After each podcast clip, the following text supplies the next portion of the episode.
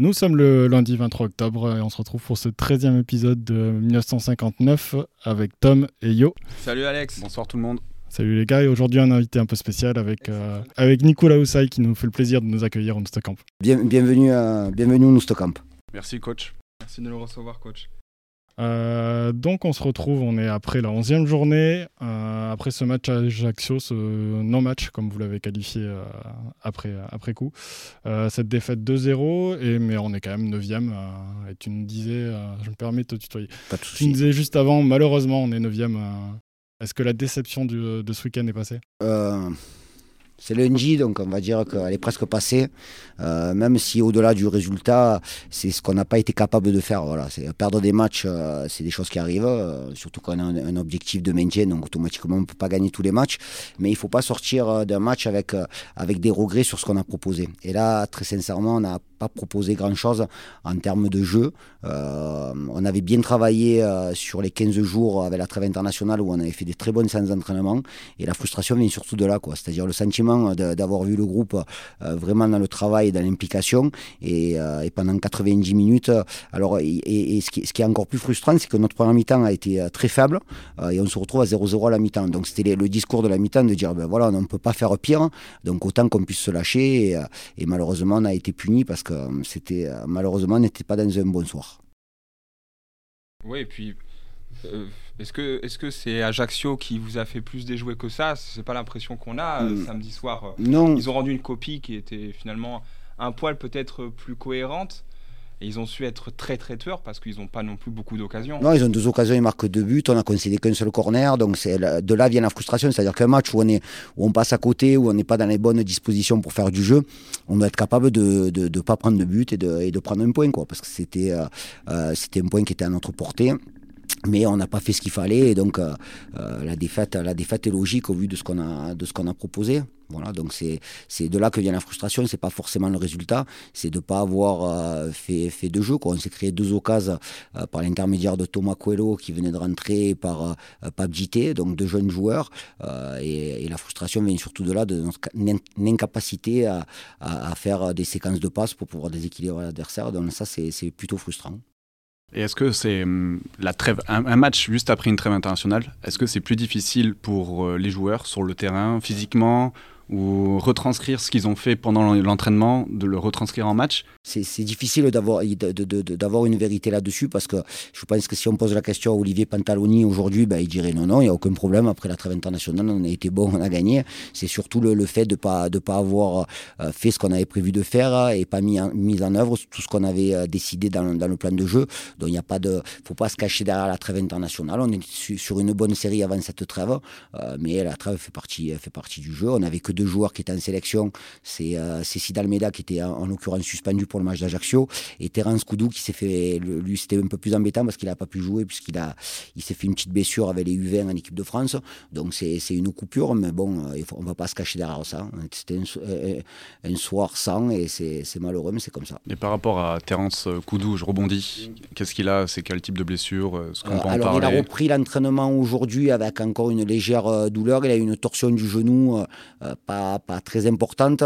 C'est un garçon qui a enchaîné euh, beaucoup de matchs avec, euh, avec l'équipe de France dans un premier temps avant de nous rejoindre. Avec nous, il a fait tous les matchs euh, dans leur intégralité. Il n'y a qu'à Auxerre où il est sorti parce qu'il était au bord des crampes. Et là, le rassemblement avec l'UV n'était pas prévu. J'ai eu son sélectionneur il y a 15 jours où il, il m'avait il m'avait expliqué qu'il ne ferait jouer que 45 minutes, mais malheureusement, il s'est blessé au bout de 13 minutes. Et vous regardez les matchs Ouais, je, alors que dès que je peux les, euh, dès que je peux regarder les matchs, je les regarde, pas forcément en direct. Euh, mais là, j'avais, j'avais que 13 minutes à visionner, donc euh, j'aurais préféré visionner 45 minutes. Si on prend un peu de recul sur ce début de saison et en sortant de ce match d'Ajaccio, est-ce que tu commences à voir une équipe qui ressemble au projet de jeu que, que tu veux mettre en place? Elle est où la différence entre le, la volonté de Nicolas Hussay et ce qui se passe réellement pour l'instant? Déjà, la volonté, c'est, d'avoir euh, changé d'organisation. Euh, parce que j'étais arrivé dans l'idée de, de jouer avec une défense à 4 par rapport au profil de joueurs qu'on avait. les blessures pendant la préparation et le déséquilibre qu'on pouvait avoir au niveau des postes, particulièrement au milieu terrain, parce qu'on a eu on n'a pas eu beaucoup de blessés, mais on a eu pratiquement tous les milieux blessés. Donc voilà, il a fallu, il a fallu articuler l'équipe avec une défense à 3 parce qu'on avait pléthore de défenseurs centraux. ça a fonctionné contre Bordeaux, ça a fonctionné contre le Paris FC, euh, mais même avec ces matchs-là, on s'apercevait qu'on se créait, euh, se créait pas assez d'occasions et on n'était pas en capacité de, faire assez mal à l'adversaire. Donc on a décidé de passer à 4, ça s'est plutôt bien déroulé contre Bastia et contre Amiens, euh, contre QRM en jouant à 10, on a fait un match quand même intéressant où on a eu le bonheur de marquer à, 10 contre 11. donc voilà, après, le, projet de jeu, c'est des choses qui sont qui sont un peu irrationnels de temps en temps. Bien sûr qu'on a envie d'avoir le ballon, bien sûr qu'on a envie d'avoir la possession, bien sûr qu'on a envie de, de, marquer beaucoup de buts et d'en encaisser peu, mais c'est toujours une question de rapport de force. Et en Ligue 2, il y a des équipes de grande qualité, l'adversité est toujours, euh, euh ça se joue à rien. Quoi. Voilà, c'est toujours des, des, faits de jeu qui font basculer les matchs. Et donc il y a un paramètre qui est très important, c'est le paramètre mental et psychologique, et le, caractère de l'équipe et la capacité de résilience euh, quand on est mené à, pouvoir faire, à pouvoir faire la, la, la, la différence. Donc aujourd'hui, on a une équipe qui a été en action sur certains matchs, on a encore du mal à, revenir dans les matchs. Voilà, on a encore du mal à revenir dans les matchs. Et ça, c'est une question de caractère, euh, de volonté. Euh, les, joueurs d'expérience doivent nous amener aussi ça, c'est-à-dire qu'un match, on sait que ça peut basculer en, 3-4 minutes.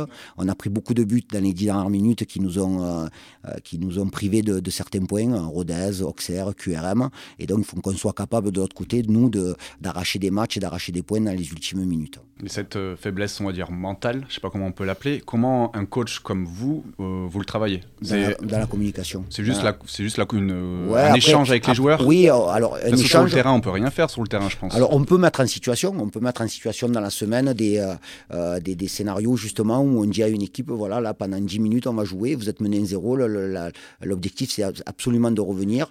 On peut aussi pendant les entraînements mettre une équipe en infériorité numérique parce que des choses, c'est des choses qui peuvent arriver le samedi. Donc on a, quelques outils par rapport à ça, mais euh, le, caractère et, l'aspect mental, euh, on n'arrive pas à le matérialiser, comment on peut le travailler, mais euh, la communication est très importante, que ce soit une communication en individuel ou une communication par groupe ou, avec la totalité de, l'effectif. J'avais une petite question, est-ce que pour un club comme Pau, une équipe qui vise le maintien, est-ce que pour se maintenir, il faut euh, produire du jeu ou pas produire du jeu? C'est quoi votre philosophie par rapport à ça? Alors c'est toujours par rapport euh, aux joueurs euh, qui, composent, qui composent l'effectif. Aujourd'hui, moi je pars du, principe et le constat que je peux faire, c'est qu'on a des joueurs qui, peuvent faire du jeu. Et donc l'idée c'est de faire du jeu. Parce que dans le combat athlétique, je prends l'exemple de QRM. QRM est une équipe très athlétique avec des joueurs de, de grande taille qui met beaucoup d'impact. nous, dans ce combat-là, on on peut pas rivaliser. Donc si on peut pas rivaliser dans, ce, dans cet aspect-là, il faut qu'on trouve euh, d'autres aspects pour mettre l'adversaire en difficulté. Et le jeu au sol, la mobilité et la, maîtrise technique, euh, c'est des choses qu'on doit être capable de faire avec des joueurs. Euh, je prends les derniers matchs, le, milieu de terrain était composé de Steve Besnard, Louis Mouton, Henri CV. c'est des joueurs c'est des joueurs de pied. Voilà, c'est des joueurs de pied. Et donc, il ne faut pas faire jouer l'équipe ou, ou, le profil de joueur à contresens. Donc on peut s'en sortir en faisant du jeu, euh, mais il faut bien sûr qu'on il faut être solide, il faut être efficace et surtout réaliste. C'est peut-être un, peu le défaut, je trouve, de ce groupe pour l'instant cette année, c'est qu'il a du mal à subir. Euh, l'année dernière, on arrivé quand même pas mal de victoires, on arrivait à les arracher 1-0, à marquer derrière, à fermer, fermer le bloc et, tenir jusqu'au bout.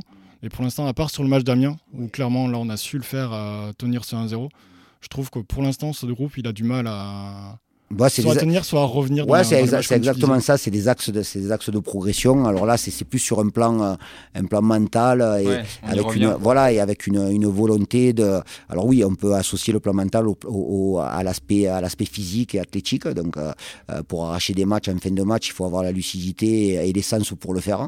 Donc voilà. Donc bien sûr qu'il y a des axes d'amélioration. Il y en a beaucoup. quelle que soit l'équipe qu'on coach, il y a beaucoup d'axes d'amélioration. Mais ça, bien, bien, entendu, ça fait partie. Là, là c'est toujours c'est toujours agréable. On a tous vécu des matchs en tant que coach ou en tant que joueur où on avait le sentiment d'avoir fait un hold-up, mais c'est un bon sentiment ça de faire un hold-up quand votre gardien fait plein d'arrêts, quand l'adversaire frappe sur les poteaux et que toi tu n'as qu'une occasion et que tu marques, c'est un bon sentiment à la fin quand tu gagnes. Même si on ne peut pas s'appuyer dessus, quoi.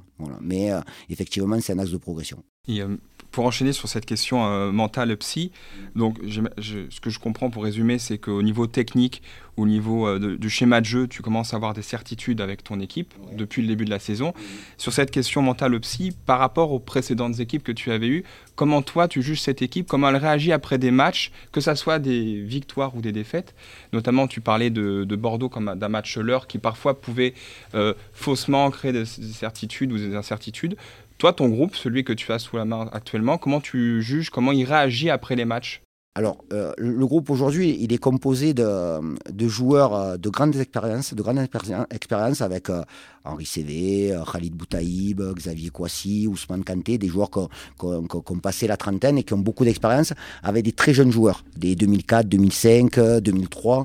et donc, il faut, il faut que ces joueurs-là d'expérience insufflent à ces jeunes la, capacité de, remise en cause. un joueur de football, un athlète, un homme, on souvent on doit être dans la remise en cause et dans le fait de, remettre les compteurs à zéro. Il faut surtout pas euh, euh, tomber dans une espèce de confort et il faut surtout sortir de cette zone de confort. Donc aujourd'hui, euh, la recette par rapport à ça, elle est toujours délicate, mais les réponses, elles sont amenées par les résultats. Quand une équipe arrive à, gagner des matchs ou à ne pas perdre pendant une série de 5-6 matchs, ben là, on sait qu'il y a, il y a quand même ce, ce support mental qui fait que il y a des équipes aujourd'hui, on prend l'exemple de Laval, de Grenoble qu'on reçoit samedi qui est invaincu aujourd'hui. Donc on sait qu'on va avoir un gros morceau qui va se présenter et on sait que quelles que soient les circonstances du match ou les faits de match, c'est une équipe qui lâchera rien jusqu'au bout. Là, d'ailleurs, elle a été un peu plus en difficulté ce week-end à domicile contre VA et elle a réussi à égaliser dans les ultimes minutes. Ça, c'est la marque d'une équipe qui a du caractère et la volonté d'arracher de, des résultats comme on l'a dit tout à l'heure.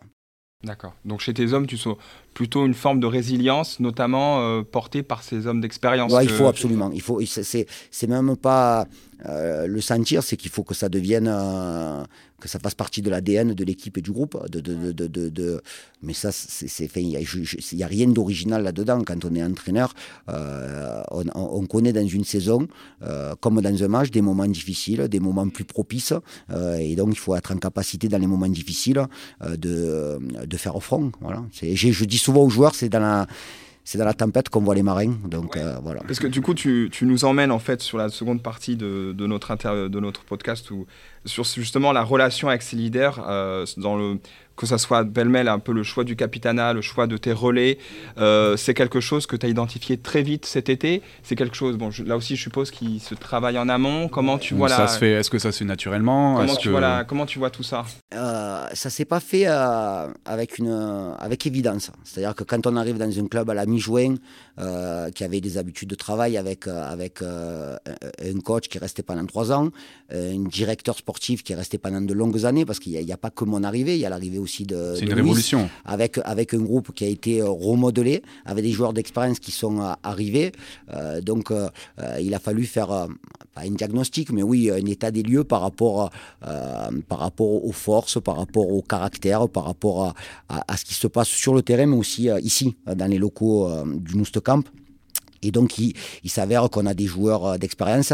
Et aujourd'hui, j'ai un groupe qu'on peut appeler le groupe de sages un peu, avec alors le capitaine de l'équipe et du groupe, c'est Antoine Baptiste. Il a, il a gardé cette position-là. Il est toujours capitaine du groupe. Il est toujours capitaine du groupe, même s'il est amené à ne pas démarrer, à ne pas jouer. Euh, mais Antoine, euh, c'est quelqu'un qui a connu euh, beaucoup de saisons au POFC, qui, qui a connu le national, qui a connu la montée. il a été question à un moment donné qui, qui nous quitte, voilà, après le match du PFC, puisque ça a été annoncé. Et, et il est, il fait, on pensait même que. Mais dans, une, dans une interview, pardon, de couper, tu, tu as dit que tu l'avais dit au revoir. Il avait dit au revoir aux joueurs. Ouais, ouais, il est venu me voir parce que moi, j'étais pas au courant pour me dire au revoir après le match du PFC. Mais il se trouve que euh, pour différentes raisons, c'est tombé à l'eau. Donc il est, il, est là. Mais il était hors de question que, que, j'y lève le brassard ou que euh, j'y lève ce rôle de, leader. Maintenant, un, capitaine ou un leader, euh, c'est pas forcément un titulaire à part entière, puisqu'il y a beaucoup de concurrence. Il y a des joueurs qui sont arrivés. il y a des joueurs qui étaient ici, comme Jean Ruiz, comme Xavier Kouassi. donc la concurrence est, rude à ce poste-là. Et c'est peut-être peut-être à ce poste-là que la concurrence est la, est la plus difficile, quoi, parce que quand on a cinq joueurs, cinq défenseurs centraux qui, qui, ont tous la capacité d'être titulaires, c'est-à-dire je parle d'Antoine, de Jean, de, de, Xavier Kouassi, d'Anja Oussou et de Ousmane Kanté. Il y a voilà. Noé aussi qui va revenir. Exactement, donc c'est pour ça que j'allais en parler. nous, voilà, Noé, pour avoir eu une longue discussion la semaine dernière avec lui, il est prévu qu'il revienne avec nous au mois de janvier. Donc dans un premier temps, Noé, avant de penser à jouer, il faut qu'il pense à bien revenir sur le plat. Euh, quand on fait les croisés, c'est souvent des saisons euh, qu'on peut considérer comme saisons blanches. Euh, donc il y, aura le temps, mais effectivement, il y a beaucoup, beaucoup de concurrence à, ce poste-là. Et il y en a peut-être moins dans d'autres, dans d'autres domaines. Donc effectivement, ça peut créer de la frustration, ça peut créer ce sentiment d'injustice que chaque joueur peut avoir quand il n'est pas dans le groupe, pas dans l'équipe, puisqu'on a été joueur, donc on sait qu'on n'a pas forcément le recul nécessaire pour dire, bah, ben là, le coach, il a raison de ne pas me faire jouer, euh, lui il est meilleur que moi. Non, non, il faut, il faut partir du principe que le joueur il est toujours déçu quand il joue pas, quel que soit son statut, quel que soit son âge. Et, euh, c'est justement là euh, qu'il faut faire en sorte de fédérer et que ces joueurs-là qui, sont, qui jouent un peu moins ou qui ne sont pas dans l'équipe fassent en sorte d'apporter les énergies positives pour que l'équipe et le groupe continuent à tourner. Ça a l'air simple, hein, dit comme ça. Ça a l'air simple. Ouais, ouais, mais c'est. Parce que c'est que de la littérature. Parce que c'est de la, enfin, c'est de la gestion humaine. Complètement. Là, on, enfin, on dépasse le cadre du terrain et gérer un groupe. Euh, dans chaque entreprise, il y, a des, il y a des chefs, il y a des managers.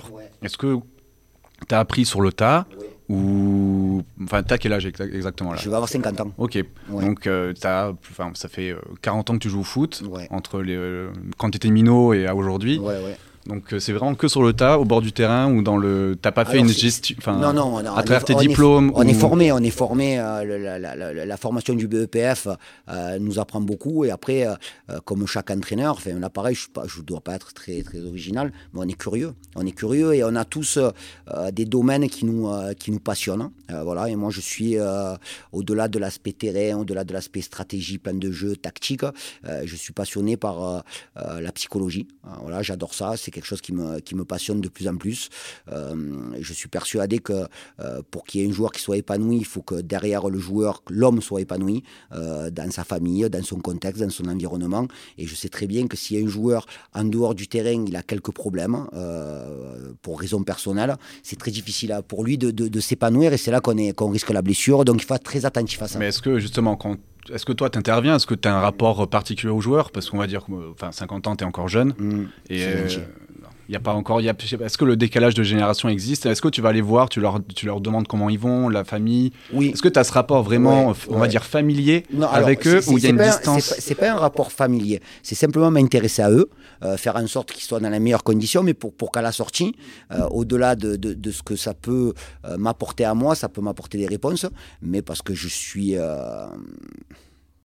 c'est quelque chose qui me, qui me plaît. C'est quelque chose qui me plaît. Après, euh, euh, on, est, on est tous euh, composés différemment, mais je pars du principe que dans ce métier, dans ces aventures sportives et humaines, l'altruisme est capital. L'altruisme dans un groupe est capital. L'empathie peut-être? alors, alors, ça, ça, il faut la, il faut la, la maîtriser. C'est-à-dire qu'avec l'expérience, c'est quelque chose qu'on arrive à maîtriser. Il faut faire des choix. exactement. C'est exactement une distance à avoir. Ne pas culpabiliser en rentrant le soir. c'est exactement ça. C'est exactement ça. C'est-à-dire qu'en gros, de, de, de, de savoir qu'on est dans l'empathie, euh, ça ne doit pas empêcher justement de faire des choix euh, et quelque part de se protéger par rapport à l'empathie qu'on peut, qu'on peut euh, ressentir sur un joueur qui ne va pas jouer parce qu'on sait qu'on le met dans une situation difficile. Il te déteste à ce moment-là, je pense. c'est, le jeu, c'est le jeu, mais, mais, mais justement, d'où l'idée de communiquer, d'où l'idée de faire passer des messages et d'où l'idée d'être, d'être honnête et juste, quoi, voilà. Et donc c'est super important. Et euh, maintenant, à 50 ans, cette, empathie, cette maîtrise, tu commences à la, tu la, enfin, tu la maîtrises justement? Travaille tu travailles encore dessus? Je travaille sur ça, mais tout simplement, euh, après, il n'y a aucune, euh, aucune honte, au contraire, c'est euh, j'ai une psy que je vois tous les 15 jours en visio, voilà, donc euh, justement pour rééquilibrer, euh, pour me rééquilibrer moi-même, pour, pour gérer les, émotions qu'on peut avoir, parce que quand on est coach, comme, comme, comme chaque personne, on est, on est confronté à des émotions, mais ces émotions-là, il faut faire en sorte de ne pas forcément les retranscrire à tout va, et donc il y a des émotions de joie, de colère, de frustration, d'inquiétude, et donc il faut faire en sorte de gérer ces émotions-là. Mais c'est, enfin, bla, bla, voir un psy, enfin, je trouve l'idée géniale personnellement. Mais est-ce que est-ce, que tu as émis l'idée au POFC, au club, de dire ben, on peut peut-être engager un psy qui vient toutes les semaines à une fréquence Après, effectivement, c'est, j'ai déjà travaillé avec un psy à, la Berrichonne de Châteauroux pendant, pendant mes trois saisons. Les deux premières saisons, on a travaillé avec une psy. Et c'est toi qui l'as amené, qui a demandé, qui était demandeur, ou c'est le club qui t'a... Non, j'étais demandeur et j'en avais, avais, parlé à l'époque au directeur sportif et il se trouve qu'à l'époque, c'était au mois de décembre, il était en train de regarder une série sur le foot américain euh, sur une, chaîne. Alors je ne vais pas dire, on ne va pas faire de publicité, hein.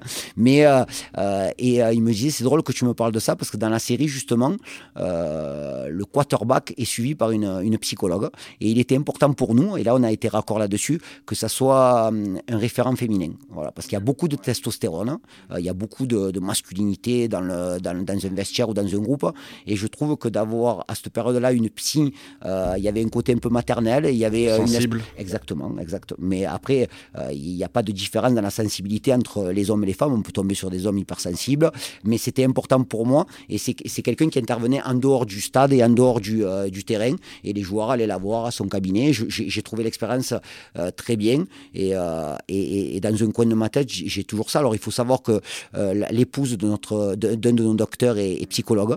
elle voit certains joueurs. Voilà, elle voit certains Et donc, je trouve ça très bien. Voilà, je trouve ça très bien parce que c'est, c'est je vous le dis encore une fois, c'est important que euh, le joueur soit équilibré sur le plan émotionnel pour, être dans les meilleures dispositions. Mais c'est la base, c'est la base d'un sportif, mais c'est la base de tout homme. La, la, question de la santé mentale a été abordée ces dernières semaines, même dans le foot. On a vu ce qui est arrivé aux jeunes niçois. qui a euh, fait une tentative de suicide. Donc euh, j'ai l'impression que ça prend un peu de plus en plus de place dans les clubs. Ça, prend euh, de plus en plus de place dans les clubs, mais parce qu'il y a des sportifs de très haut niveau qui ont témoigné de leur mal-être. je pense à Michael Phelps. qui, est, qui, est, un des plus grands champions du, siècle. Il y, y, a un documentaire qui est sorti le début octobre sur Amazon qui s'appelle Strong, euh, où il y a cinq sportifs de très haut niveau qui témoignent de leur état dépressif euh, et, qui, euh, et qui expliquent comment ils ont, ils ont pu remonter la pente. Voilà. Et donc, à partir du moment où Camille Lacour, Valentin Porte, des, sportifs de très haut niveau peuvent témoigner, ça permet aux jeunes justement de pouvoir être sensibilisés par rapport à ça. Mais, mais sur ça, ce qui est important aussi, c'est que le sportif en prenne conscience, mais l'entourage du sportif en prenne conscience. Les parents des jeunes joueurs joueurs en prennent conscience. Et c'est-à-dire que l'état euh, émotionnel et l'équilibre psychologique, au plus tôt il est pris en compte à la préadolescence, à l'adolescence, à la préformation, à la formation quand on rentre dans les centres de formation, et au, plus tôt le joueur, euh, le jeune homme a, pour cette habitude-là de rééquilibrer sur le plan émotionnel. Et donc ça c'est important. on est dans un sport qui est quand même qui génère beaucoup d'échecs et beaucoup d'espoir. Donc euh, c'est quand même la question mentale. Pour, tu parles des centres de formation par exemple, c'est c'est plus ou moins une usine à, joueurs qui ne vont jamais devenir pro alors qu'ils en rêvaient. Et donc, et donc, il faut savoir dans quel état ces jeunes-là sortent de, cet échec, parce que l'échec, ça fait partie du, euh, ça fait partie du sport, ça fait partie d'une aventure. On a tous connu l'échec, on se construit dans l'échec. Euh, voilà, ça fait partie. Euh, quand on est entraîneur, vous imaginez bien qu'on on perd beaucoup de matchs quand même. Hein. donc, c'est, toujours difficile. On a un emploi précaire. comme tous les entraîneurs, je me suis fait déjà virer. Je me suis fait virer du Nîmes Olympique, je me suis fait virer de la, de la Berrichonne de Château et, c'est un moment euh, super pénible, très pénible, très difficile. Euh, et, mais à partir du moment où on en est conscient et on arrive à le dire et à le, à le, verbaliser, donc automatiquement, euh, ça cicatrise un peu plus vite. Tu les as vécus comment ces, ces deux licenciements si, Qu'est-ce qui se passe dans, dans la vie d'un coach qui passe d'une vie qui est hyper intense, où tu es dans le foot à rien du tout? Ouais, oh, c'est difficile. Hein. C'est difficile. Hein. les premiers jours sont, euh, euh, on se dit bon ben voilà, on va un peu se reposer, mais au bout de la famille, au bout de voilà la famille, mais au bout de 4-5 jours, euh, on a assez dormi quoi, on a assez dormi et puis on commence à tourner en rond et puis on voit les matchs à la télé et puis c'est et au plus le temps passe et au plus c'est difficile. Donc il faut ouais il faut être il faut être conscient de ses propres blessures pour pouvoir les soigner. Il faut pas être dans le déni. Alors si je vous dis ça, c'est parce qu'aujourd'hui j'ai 50 ans, et peut-être qu'à 40 ans, j'étais pas dans cet état d'esprit-là, et j'étais plutôt dans le déni. Mais ça, l'équilibre émotionnel, je dis encore une fois, c'est valable pour un coach, mais c'est valable pour n'importe quelle personne, n'importe quelle personne. Parce qu'on a tous une enfance, on a tous un chemin de vie, on a tous des blessures qui peuvent intervenir dans l'enfance, dans l'adolescence, par rapport à une situation familiale, un contexte familial, et donc il faut être capable de, verbaliser ça. Mais c'est très difficile. Hein. Et on a, finalement, on apprend à être licencié aussi, peut-être. Euh, oui, alors la, la, première fois que je me suis fait virer, parce qu'on a du mal à dire le mot virer mais euh, c'est viré, on se fait virer, quoi. Hein, voilà. Mais c'est pas grave, ça fait partie du jeu. On connaît les règles. Donc à partir du moment où on connaît les règles. Ça fait partie de la vie d'un coach. Même Carlo Ancelotti, il s'est fait lourder. Exactement. Et il y, a, une personne euh, euh, qui, qui, m'a dit alors c'est René Lelameur, un ancien entraîneur à moi, et c'est lui qui m'a fait signer mon premier contrat pro, et c'est lui qui m'a permis de revenir à Istres à l'époque pour entraîner. Il m'a dit ben voilà, Nico, tu as perdu ton pucelage. Et c'est un peu ce, ce, ce sentiment-là donc la première fois est très douloureuse.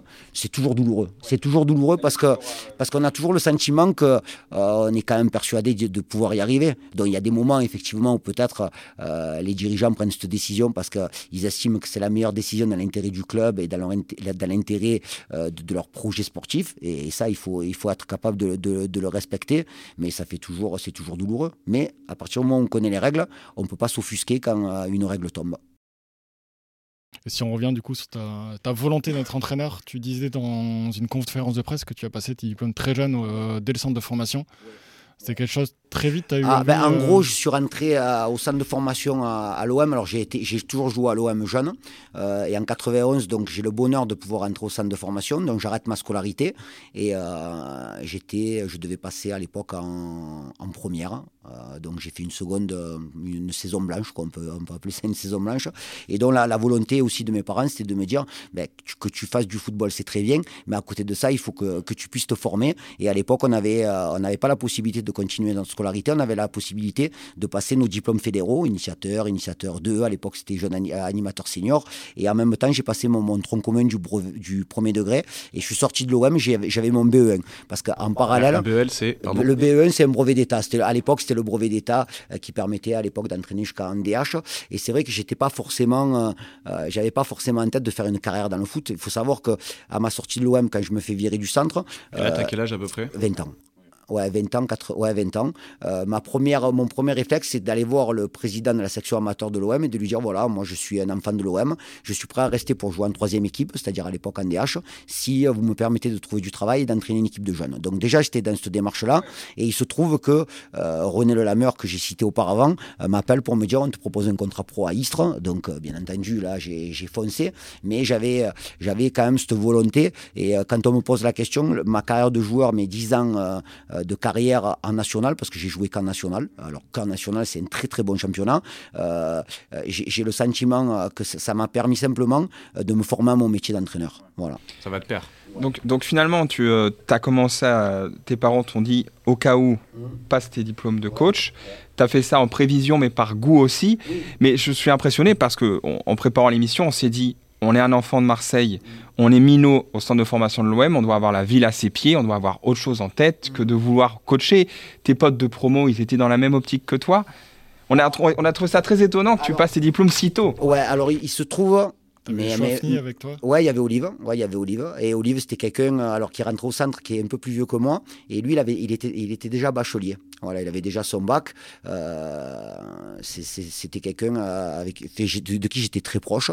Euh, mais l'idée de l'idée de, coacher, alors c'était peut-être pas matérialisé à, cette époque-là, puisque j'avais 19-20 ans. Mais il faut savoir que pendant toutes les vacances scolaires, quand j'étais au centre, je m'entraînais pas avec le centre et j'allais dans les centres aérés m'occuper d'enfants dans les centres sociaux. je suis intervenu dans les orphelinats pour donner des cours de, de, foot, alors à des, des, des, petits gamins. Mais il y avait, il y avait quand même ce, le, fait de transmettre, voilà, le fait de transmettre et de partager. Euh, donc à cette époque-là, j'étais persuadé que, ma volonté c'était d'être formateur, euh, de vouloir faire ce métier pour euh, pour transmettre et former à, des jeunes joueurs. après, si j'avais pu effectivement jouer à, à cette époque-là en équipe première à l'OM, j'aurais joué très volontiers, mais il y avait meilleur que moi tout simplement, il y avait meilleur que moi. Et j'ai pas attendu 30 ans pour m'en apercevoir. À cette époque-là, euh, le latéral gauche s'appelait Eric Dimeco. Euh, c'était la grande époque. Euh, il y avait dans ma, dans ma génération Jean-Christophe Marquet qui était un très très bon joueur et qui jouait au même poste que moi. Donc je savais très bien que à l'issue de ma formation, je signerais pas pro à l'OM. Donc il fallait, fallait avoir un plan B. Hein. Pour ceux qui ne savent pas, latéral gauche, c'est ça? C'est ça, c'est ça. Donc un, un, un, pied gauche soyeux? Euh, un joueur besogneux. Alors, on Mais c'est ce qu'on a vu en fait. On s'est noté, euh, Nicolas, dans un interview, vous vous qualifiez de joueur besogneux, passionné, agressif et pas très bon. c'est dur, à, es dur avec toi-même. Euh. C'est une honnêteté peut-être. ouais, non, non, non, j'étais un joueur de devoir. J'étais un joueur de devoir. J'avais, oui, un bon pied gauche pour jouer latéral. J'étais capable de, de, me projeter, de centrer. Mais quelque part, le championnat national, si j'ai pas joué en Ligue 2, c'est que c'était mon championnat. Donc j'étais un, joueur type de national. je crois que c'est dans cette même interview où tu as donné quand tu étais à l'époque à Nîmes, où tu disais en fait c'était le national, c'était ton plafond de verre. Ouais, exactement. C'était ton bah, niveau. À partir du moment où. Alors j'ai été sollicité à l'époque par Louan Cuiseau et Toulon pour, euh, pour intégrer un club de Ligue 2, mais je me sentais très bien à Istres. J'étais très bien à mon. à, côté de, à côté de la maison en plus. Ouais, c'est ça, exactement. exactement. J'étais à 55 km de, de, Marseille. Donc, euh, ouais, j'étais bien. Non, non, j'avais déjà mon appartement, j'étais déjà avec madame. Donc, euh, mais voilà, il faut, il faut être il faut être comment euh, l'auto-évaluation c'est c'est ouais c'est important. C'est difficile mais c'est nécessaire. C'est difficile. Ah, ouais c'est difficile mais à partir du moment où à la fin de ta carrière, tu as joué qu'en national, c'est que tu, peux te considérer comme un joueur de national. Mais je souhaite à beaucoup de jeunes de, faire leur carrière en national parce que c'est un très bon championnat. C'est un championnat dur, quoi. très difficile et c'est un très bon championnat. Mais par rapport à ça, parce que, je sais pas si tu veux enchaîner, Tom, euh, c'était une question. C'était simplement sur, sur cette période de joueur, euh, si tu avais euh, de ta carrière un, un moment à nous partager, que ce soit un match, une victoire, une défaite un titre, euh, un coéquipier, une, un coéquipier, une rencontre, une soirée de, de, ta carrière de joueur. Un titre. Alors de ma carrière de joueur, euh, euh, les années à Istres ont été très importantes. Mais les premières années, ouais, de 95 à 2000, puisque je suis resté à Istres, il y a des gens que j'ai rencontrés avec qui je suis encore en contact aujourd'hui à Marseille. c'est des très très bons souvenirs. C'est des matchs, des éclairs de temps en temps de matchs. Je me rappelle de matchs au Gazélec d'Ajaccio où ça avait été bouillant, mais bouillant et on était on était parti du stade à 1h du matin et avait le recul on, en rigole encore aujourd'hui. Euh, euh, euh, c'est Munich 93 où on est au centre de formation et tout le centre avec Olivier, on est tous invités là-bas et on passe, on passe cette soirée là-bas. Et là, on n'était plus joueurs du centre de formation de l'OM, on était des supporters et, des Marseillais dans, dans l'âme. T'es supporter de Marseille Oui. Oui, là, je pense que là, il n'y a pas besoin de poser la question. non, c'est, disons que ça fait cliché, mais la ville de Marseille, euh, on ne peut pas parler de la ville de Marseille sans parler de l'OM. C'est quelque chose de viscéral chez tout Marseillais. Euh, moi, il faut savoir que euh, je suis né le 1er mai, que j'ai eu ma licence à l'OM avant d'avoir mon état civil, parce que le 1er mai, c'est un jour férié, et mon grand-père est allé me faire la licence. mon papy était président de l'OM. Exactement. Il a été président de l'OM pendant 4 mois, sur des circonstances un peu, un peu particulières, puisque le club était au bord du dépôt de bilan il était président de la section amateur et donc il a eu, euh, il a eu euh, l'honneur et la responsabilité de se retrouver à la tête du club pendant 4 mois à l'époque des minots. Ok, et donc le documentaire justement euh, de Canal sur les minots, c'est cette période-là. C'est cette, période-là. C'est cette période-là où le premier match, le dernier match des minots, ben, je suis sur le terrain, je suis en train de courir derrière les joueurs. Voilà. Alors on me voit pas, mais je suis sur le terrain.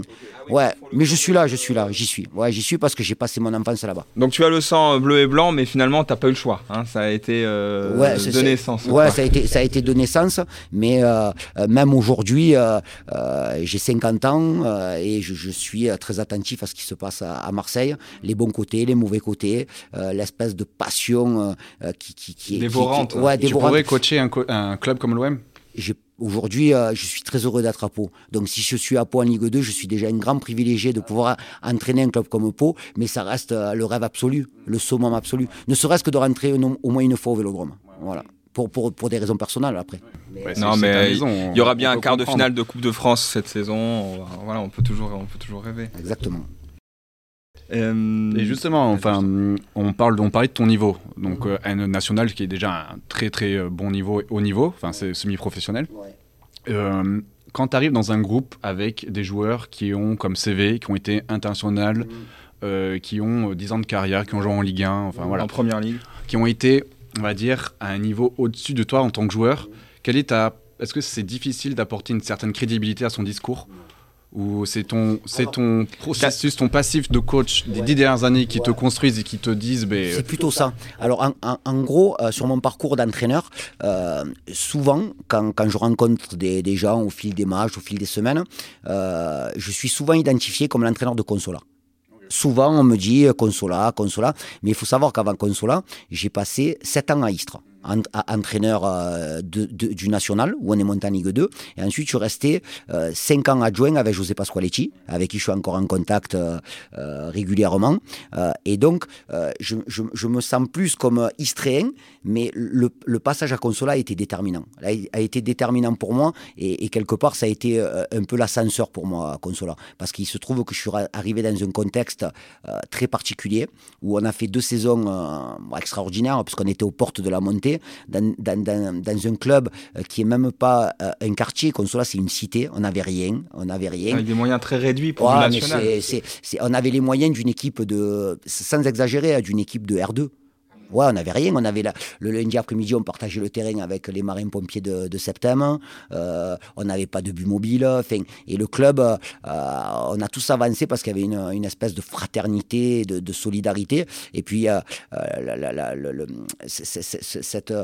cet ascenseur qui a été pour moi important, ça a été important aussi pour Julien Lopez qui joue au Paris FC aujourd'hui, pour Oumoud Bozok, pour Alexis Sauvage qui est aujourd'hui à Amiens, pour des joueurs qui, qui, étaient, qui, qui étaient en manque de, euh, de visibilité euh, pour des joueurs de, de, de, quartier de Marseille qui avaient le sentiment que le national c'était c'était beaucoup trop trop haut pour eux parce que euh, quand j'arrive au club on est on est dernier on a fait 10 matchs on a 5 points on a 14 cartons rouges enfin on est une équipe indisciplinée et on a réussi à se maintenir la première année et on a pris conscience l'année suivante qu'on pouvait rivaliser avec des équipes de ce niveau-là avec des Strasbourg avec des, des, des, clubs comme Amiens puisque c'est l'année où ils sont montés et, et ce club-là a été, a été très important pour moi et euh, ça reste pour moi le club qui m'a permis euh, d'aller au BEPF, hein, euh, d'atteindre ce dernier diplôme pour, pour avoir la possibilité d'entraîner en Ligue 1, Ligue 2. et donc c'est vrai que ça a été, ça a été trois années marquantes pour moi. Donc ouais, c'est vraiment ton expérience de coach qui te permet d'avoir. Alors par, rapport, par rapport à ta question initiale concernant les joueurs de haut niveau, je, te dis ça parce que quand j'arrive à la Berrichonne de Châteauroux, il se trouve qu'à la, la Berry, il y a des joueurs qui ont de l'expérience, mais il y en a un particulièrement qui avait beaucoup d'expérience, c'était Greg Bourillon. Et, et, donc Greg Bourillon, euh, au bout de la première saison qui s'était très bien passée, euh, il quittait le club, il a arrêté sa carrière et il, il m'a invité à manger en me disant, mais vous voyez, coach, les 15 premiers jours où vous êtes arrivé, je vous ai testé. Mais, et, mais j'ai dit, mais Greg, je m'en suis aperçu. Il me posait énormément de questions sur l'aspect tactique, sur l'aspect. Euh, exactement, exactement. Et il y a quelque chose, quand un coach arrive euh, dans un vestiaire, euh, il y a toujours une espèce de.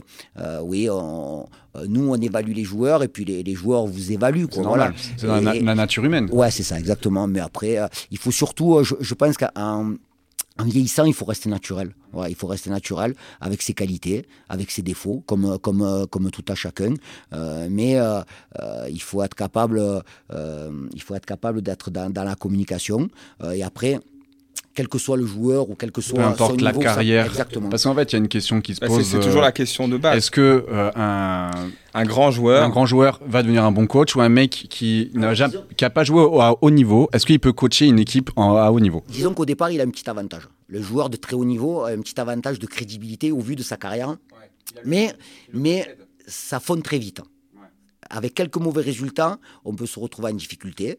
Euh, on peut rebondir derrière, mais après, derrière, il faut que ça prenne quand même. Oui, parce, qu'il faut quand même que tu apportes des solutions tactiques. Euh, Finalement, il y, a la question de la compétence qui revient à un moment à un autre, qu'on s'appelle mm. euh, Andrea Pirlo ou, Nicolas C'est pour ça que le, le, plus bel exemple, il vient de alors c'est pas du chauvinisme, hein, mais il y a encore d'un Marseillais, c'est Zinedine Zidane. Ça a été un des joueurs les, les, les, les, les plus forts. Alors après, je, ne vais pas exagérer. Oui, on peut le dire. Pas exagérer. Non, mais non, Je vais pas exagérer parce que le plus fort, il est là. Mais bon, après. Euh, euh c'est Diego Maradona. Pour les auditeurs, voilà. il, a, il, a, il a quand même réussi à gagner trois Champions League. C'est exceptionnel.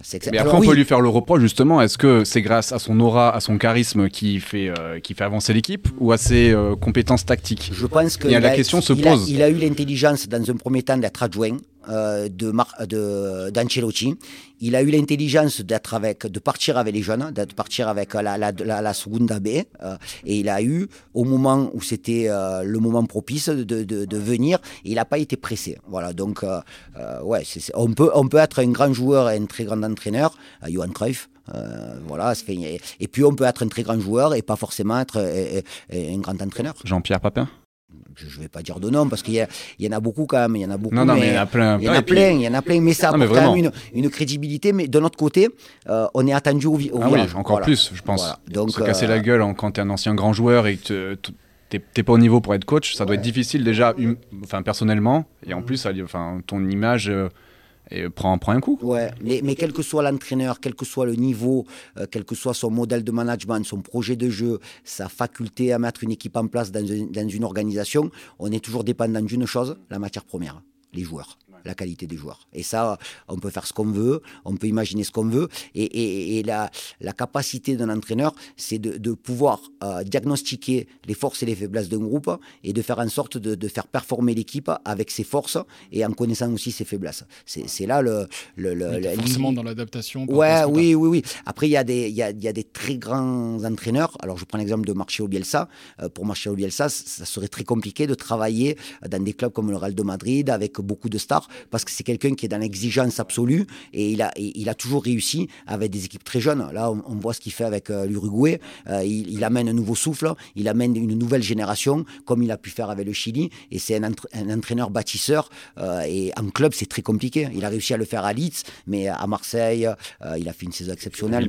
voilà, à Bilbao. À Lille, mais à Lille c'est mal passé, mais ouais. c'est très court. Voilà, c'est très court. Donc après, on a tous des modèles, on a tous des, des, des références. Quels sont-ils justement tes modèles à toi On, on, les citer un petit peu. On l'entend, on entend ces noms. Marcelo Bielsa, quelles sont tes influences toi en tant que coach? Euh, Alors il y, a un entraîneur qui est pour moi, euh, voilà, il y a un entraîneur qui est pour moi peut-être au-dessus des autres. C'est Carlo Ancelotti. Euh, de par sa capacité footballistique, d'abord, c'est un très très grand entraîneur qui a un palmarès incroyable, mais c'est tous les retours qu'on peut avoir sur lui dans son modèle de management. Et quand on entend des joueurs euh, qui n'ont pas beaucoup joué avec lui, qui étaient remplaçants, qui n'étaient pas dans le groupe et qui, qui sont dithyrambiques vis-à-vis de lui, c'est que c'est avant d'être un grand entraîneur, c'est un grand homme. Voilà. Et ça, pour moi, humainement, apparemment, c'est. Ouais, oui, oui, c'est exceptionnel. Puis il a un côté. Enfin, après, je sais pas, est-ce que pour un groupe, avoir un coach, parce que euh, Antilotti, il est flegmatique. On a l'impression, il est toujours au même niveau euh, d'émotion, on va dire, sur le bord du terrain. Il régule, C'est ça. Est-ce que c'est important pour gérer un groupe de, de, ben, de, de réguler, ou est-ce que parfois sur le bord du terrain, est-ce que c'est utile d'avoir un, coach qui pète un qui pète un câble, qui peut être à la limite de l'insulte, ou justement un coach qui, qui est un peu mou, quoi. C'est quoi euh, Alors, ce qu'il faut, je, vous l'ai dit, je crois tout à l'heure, c'est être soi-même.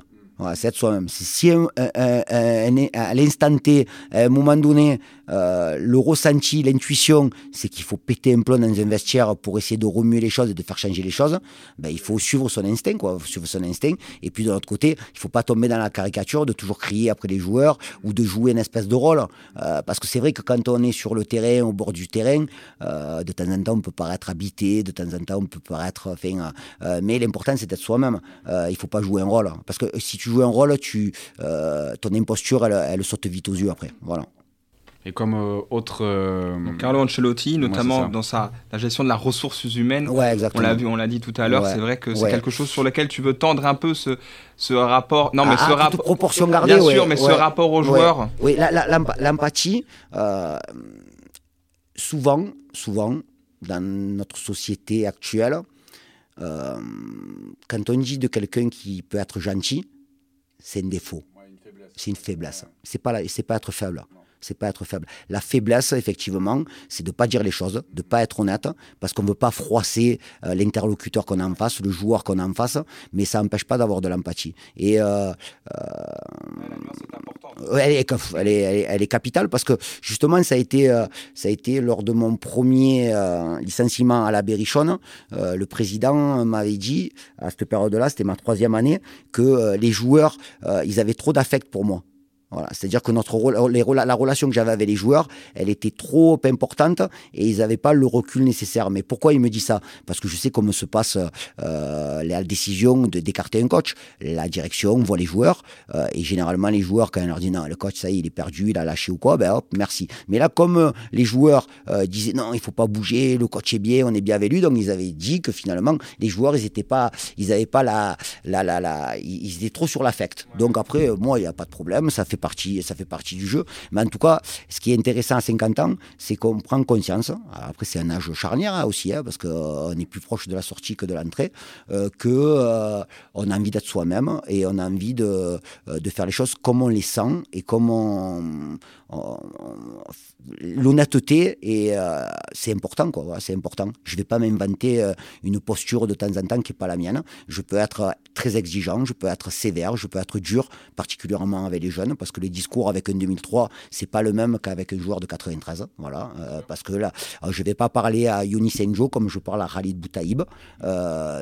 C'est pas une question de respect. Je respecte autant le 2003 que, que le, le, joueur qui a passé la trentaine mais euh, il faut simplement euh, qu'un jeune joueur qui n'a pas d'expérience, il faut lui faire, euh, faut lui marteler certaines choses si on voit que ça rentre pas, quoi. Voilà. Et tu as vu une évolution dans la relation aux joueurs depuis le début de ta carrière oui. Par rapport aux jeunes joueurs notamment Oui, alors après l'évolution, c'est surtout le fait que toi tu vieillis, euh, et les joueurs que tu as en face, il y a toujours des joueurs de 20 ans, il y a toujours des joueurs de 25 ans, il y a toujours des joueurs de 30 ans. Et ça, c'est quelque chose qui ne change pas. Euh, et donc, automatiquement, il faut, faut prendre en compte euh, certaines choses de, de, la société dans laquelle ils évoluent. Et, et, donc, il y a des choses, le vocabulaire, les expressions.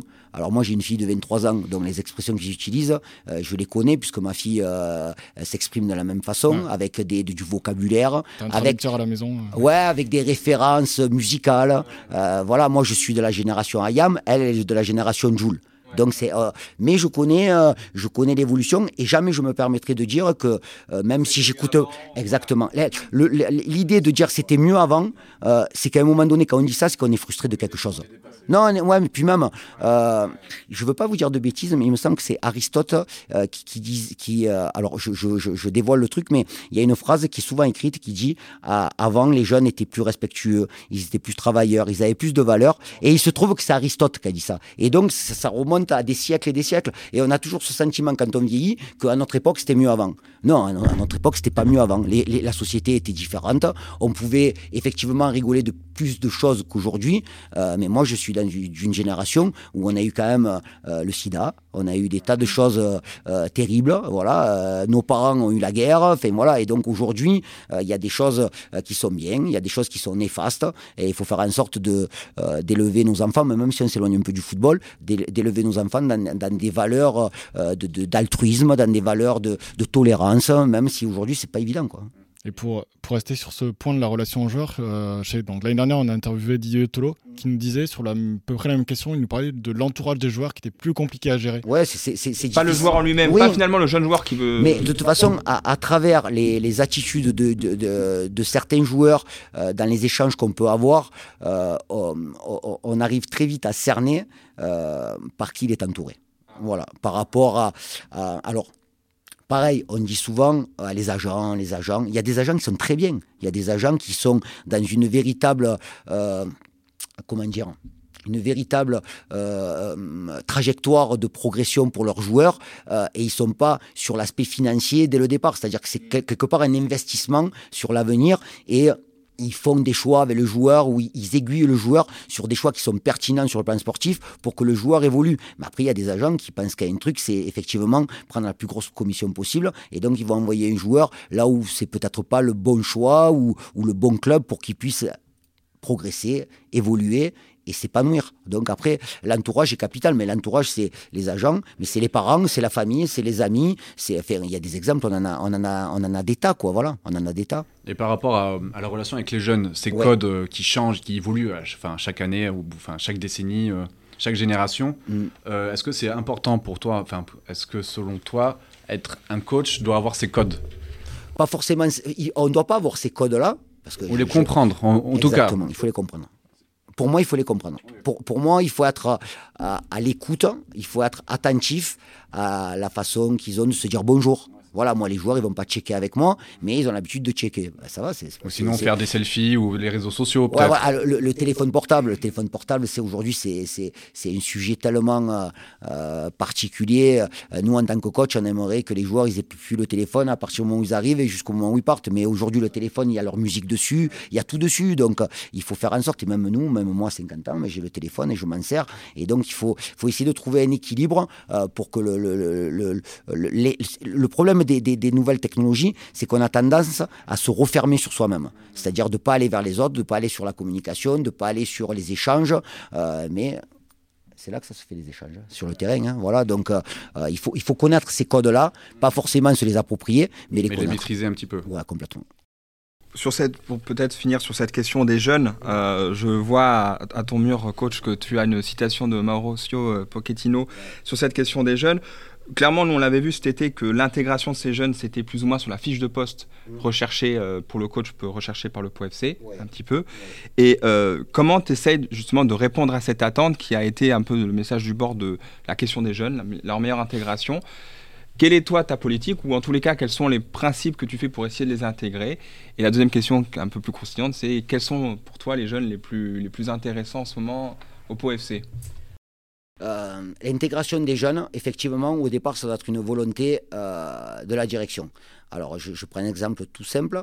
Euh, si dans un effectif qui est composé de 20 joueurs de champ, si sur ces 20 joueurs de champ, on n'a que des mecs de 30 ans ou plus, c'est très difficile d'intégrer des jeunes.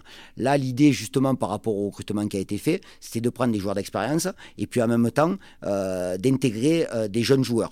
Euh, donc, je pense les premiers que, vous avez pu voir, c'est Yad Mohamed, malheureusement, qui s'est blessé, qui a fait une très bonne préparation.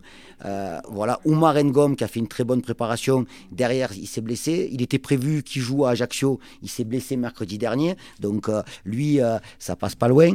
Yoni Senjo, qui est un jeune joueur euh, Lenny Perengel, qui, qui, est un jeune joueur, enfin, des, jeunes joueurs. On, a, il y en a, il y a de la matière. Il y a de la matière. On a pu voir ce week-end qu'il y a un 2005 qui est rentré à, Ajaccio, c'est Thomas Coléo, qui fait partie du, du groupe de l'académie, qui a fait euh, la semaine internationale avec euh, Tom Gomez aussi. Ils se sont entraînés toute la semaine euh, avec nous. La semaine dernière, il est revenu parce que justement, on a eu un peu de, un peu de, un peu de casse. Il y avait Cécile et, et, et, Terence qui étaient en sélection. Il a fait une bonne semaine, donc je l'ai amené, mais c'est pas, c'est pas parce que la direction ou le club a la volonté d'intégrer des jeunes que je les mené. Bien sûr, bien sûr. C'est délicat, c'est pour ça. Que là, quand on parle de fiche de poste, effectivement, euh, la direction peut dire voilà, on a besoin d'un coach qui intègre les jeunes, d'accord. Mais on a surtout besoin d'un coach qui gagne des matchs. Voilà, la première des choses, c'est ça. Si à côté de ça, on a la possibilité d'intégrer des jeunes, euh, moi, je, c'est ce qu'on m'avait demandé à la Berrichonne et c'est ce qui a été fait. Euh, mais il faut absolument, pour intégrer des jeunes, qu'on leur laisse la place. Voilà, qu'on leur laisse une possibilité d'intégrer. Parce que si on, construit un groupe avec 22 joueurs de grande expérience, les jeunes, ils pourront jamais jouer. À part qu'il y ait un jeune d'un coup qui explose, qui se révèle. Mais pour ça, il faut peut-être avoir un socle de 14, 15, 14, 15 titulaires. À côté de ça, accompagné de jeunes qui sont, qu'on peut considérer à potentiel. Mais ces jeunes-là, l'idée cette année, c'est qu'ils sont dans une année euh, de préparation et l'idée c'est qu'il puisse s'imposer dès l'année prochaine. Maintenant, s'il y en a un qui est très bon cette année et qui, euh, euh, devient titulaire, moi ça, me plaira. Euh, voilà, aujourd'hui, alors Terence c'est différent, c'est un jeune qui appartient au stade de Reims. Donc c'est un U20 qui a, 19 ans, c'est joueur prêté, mais c'est un très jeune joueur. Mais c'est un très jeune joueur qui fait preuve de, de beaucoup de maturité. Il faut savoir que moi, Terence, je l'ai vu en sélection U19 au mois de février. Euh, c'était au moment des qualifications du championnat d'Europe. Euh, je l'avais trouvé très bon sur les deux matchs que j'avais vu faire, mais je l'avais trouvé un peu tendre. Voilà. Et je l'ai vu en préparation cet été avec le Stade de Reims. Il a joué 15 minutes au Vélodrome à latéral gauche. Euh, j'ai vu des matchs de sa préparation. Et le constat qu'on avait pu faire avec les échanges que j'ai eu avec André Chauvet, le sélectionneur des U20, c'est qu'on a eu l'impression que cette, cette préparation estivale, ça lui a permis de passer un palier. Et donc, quand il est arrivé, j'ai ressenti ça. Et c'est vrai que c'est un joueur qui est en pleine progression, mais sur, sur, des, sur des choses qu'il ne maîtrisait pas encore il y a six mois. Et donc, l'idée chez un jeune, c'est de faire en sorte qu'il progresse et que ses progrès se voient euh, le, jour, euh, le jour de la compétition. Donc, après, il faut être bien sûr peut-être plus tolérant. Euh, voilà, je prends l'exemple du défenseur central de Rennes hier qui a fait deux erreurs monumentales. Mais ça, voilà, mais ça reste un jeune joueur. Et donc, j'ai trouvé très bien Bruno Genesio, le fait qu'il soit derrière lui, parce que ce qui a marqué là, en gros, c'est qu'intégrer un jeune, il faut pas aller chercher un jeune sur le terrain là-bas et lui dire voilà, vas-y, tu pars sur le Noustocam, tu vas jouer. C'est un processus, c'est une préparation sur le plan physique, sur le plan tactique, mais aussi sur le plan psychologique. Il faut qu'un jeune, on l'envoie dans les meilleures conditions et pas l'envoyer à la boucherie. Quoi. Il faut pas le griller avec deux trois bons matchs et qui se croit ah, là, là, après, euh. voilà, là après ça c'est un autre, un autre, euh, un autre axe de, réflexion. C'est-à-dire que là, là on parle d'entourage. Là, on parle d'entourage, et l'entourage, il est capital. Mais il faut savoir que Terence Koudou, euh, pour parler de Terence, puisque c'est un jeune qui a, qui a, joué les derniers matchs titulaires, il a un frère jumeau. Euh, un frère jumeau qui est, qui, est, qui est vraiment l'identique de lui. Mais son frère jumeau, il n'est pas dans le football pro. Donc automatiquement, ça lui permet peut-être aussi, à discuter avec lui, de le ramener un peu dans la réalité, parce que de temps en temps, dans le football, on est un peu dans une bulle. Voilà. Ouais, lui, c'est un peu un cas compliqué pour toi, parce que tu n'as pas vraiment de seconde solution sur ce poste de latéral droit. Donc tu as peut-être un peu moins de concurrence et peut-être un peu plus difficile de, ouais, de doser. C est, c est, alors c'est euh, euh, Kenji Boto peut jouer, mais j'estime qu'il est mieux à gauche. Euh, après c'est une question de choix, mais c'est vrai que ce, ce, poste de, de latéral droit, euh, ça a été un sujet, euh, un sujet important pendant le mercato puisqu'on avait un joueur qui, qui devait s'engager et finalement qui n'a pas pu s'engager pour raison médicale. Ouais, oui, ouais, voilà, ouais. voilà, donc il y, y, a à la différence des centraux, il y a un peu moins effectivement de concurrence à ce poste-là que si je compare par exemple à Yoni Sanjo, qui va avoir beaucoup plus de concurrence sur ses postes, et du coup, lui, il est forcément obligé d'être à 100% s'il veut avoir une chance de, ouais, de jouer. Ouais. Surtout que Terence, alors, peut-être un peu plus et, de, et de Yonis, Yonis, il part avec un handicap. Alors tout le monde pense que c'est un avantage, mais c'est un handicap. C'est-à-dire que je le connais, moi, de Orléans. Je l'avais à Orléans. Précédé. Alors il m'a pris. Mmh, ouais. C'est moi qui l'ai suivi. C'est-à-dire que. Alors ça m'a créé des problèmes avec la presse à Orléans, ça au départ, parce que tout le monde pensait que. Euh, tu l'avais piqué en partant. Quoi. Exactement. Ah, ouais, et il a fallu, en gros, que je fasse un démenti à la presse d'Orléans pour dire Yonis a signé avant moi. Euh, il s'est engagé avant moi, euh, mais c'est un joueur euh, que j'ai été content de retrouver parce que je restais sur un goût d'inachevé à Orléans. Voilà, un goût d'inachevé, c'est un jeune qui m'a montré des très bonnes choses la semaine et en, en, compétition, que ça soit avec l'équipe nationale, la N3 ou même les 19 ans nationaux, il me manquait toujours quelque chose. Donc j'ai été très dur avec lui, je continue de l'être, mais je suis content, très heureux pour Yonis qu'il ait marqué son premier but en Ligue 2 à Bastia. Nous aussi. Voilà. Mais malheureusement, il est blessé aujourd'hui. Et après, est-ce qu'il y a une satisfaction personnelle quand tu euh, lances un jeune, quand tu fais jouer un jeune et qui, comme Enjo, marque après derrière ou qui peut-être qui, enfin, dans les prochaines années, partira de peau pour aller plus haut? Est-ce qu'il y a une certaine fierté? la, la, la, la, satisfaction, elle se fait au fil des années. C'est-à-dire que je prends l'exemple euh, de Christo Perry. Euh, qui est latéral gauche du Havre, qui a été certainement un des meilleurs latérales l'année dernière en Ligue 2 et qui fait une très très bonne, un très très bon début de saison en Ligue 1. Euh, ben Christo, je l'ai eu jeune à, à, Châteauroux. Euh, C'était un jeune joueur qui jouait lié gauche, qui a reculé. Il avait quelques carences sur le plan défensif, mais là, quand je le vois jouer aujourd'hui, il a été très bien dans la, dans la progression. Mais effectivement, quand on voit un jeune joueur qui débute à 17-18 ans et puis 7-8 ans après, on le voit à haut niveau, c'est. C'est alors c'est pas pas gratifiant mais on est super heureux de le voir. Le, le joueur, euh, joueur qui, m'a fait, c'est Nabi Keita. Nabi Keita, on l'a eu à Istres, il avait 17 ans, il a commencé à jouer, c'était quelqu'un de très attachant parce qu'il avait un parcours super difficile. Et puis quand on le voit euh, jouer à Liverpool, euh, on, est, super heureux pour lui, quoi, voilà, parce que c'est, c'est, voilà, mais, mais c'est valable pour tout. On a eu Olivier Giroud à Istres, eh ben, de le voir aujourd'hui comme ça, ben, c'est super, quoi, voilà, c'est magnifique. Mais il n'y a pas de secret. C'est des garçons qui sont super travailleurs et puis qui ont un QI football euh, de haute volée. T'aurais pu dire à l'époque, tu sentais qu'ils avaient quelque chose en plus Nabi des... Keita, oui. Des autres joueurs Nabi ouais. Keita, oui. À 17 ans, ce qu'il nous a montré au, quotidien, à l'entraînement et en Ligue 2, à cet âge-là, alors qu'il n'avait aucune expérience, oh, oh, on était persuadé qu'il ferait une, une, très bonne carrière. Alors de là, aller jouer à Liverpool et de gagner la Champions League, mais euh, et pareil pour Olivier Giroud. Et dans ton effectif, là, tu sens des joueurs qui... Euh... Oui, mais je vais pas dire son nom. Mais t'as un joueur, euh, as un joueur en tête. Ouais. Ok. Et euh, on aille vers quoi maintenant? Moi, je suis chaud de partir sur. Euh, je suis chaud de revenir sur ton arrivée à Pau. Mmh. Donc, euh, tu étais à Orléans avant. Ouais. T'avais décidé ça... d'arrêter à Orléans. Voilà. Et donc, est-ce que tu as décidé d'arrêter parce que tu savais, est-ce que le PFC t'a contacté non. quelques semaines avant, en fait, tu t'arrêtes. Ton contrat s'arrête. Non, mon contrat s'arrête pas. Il me reste un an, de, il me reste un an à Orléans. On obtient le maintien fin avril. J'ai une réunion le lundi après le maintien. Euh, je demande certaines choses euh, avec le président et le directeur général. Euh, J'avais préparé toute la planification, les matchs amicaux, le stage, tout était prêt.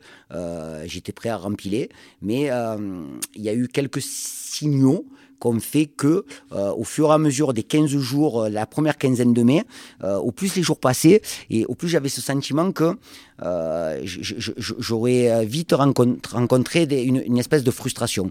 Euh, annulation du stage. Alors après, il fallait réduire la voilure de 30% sur le, plan, financier.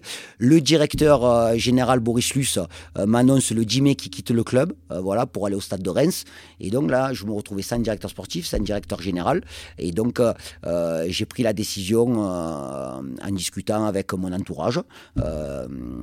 Et, et, la réaction a été, a été l'étonnement que je voulais arrêter, quoi, que je voulais arrêter.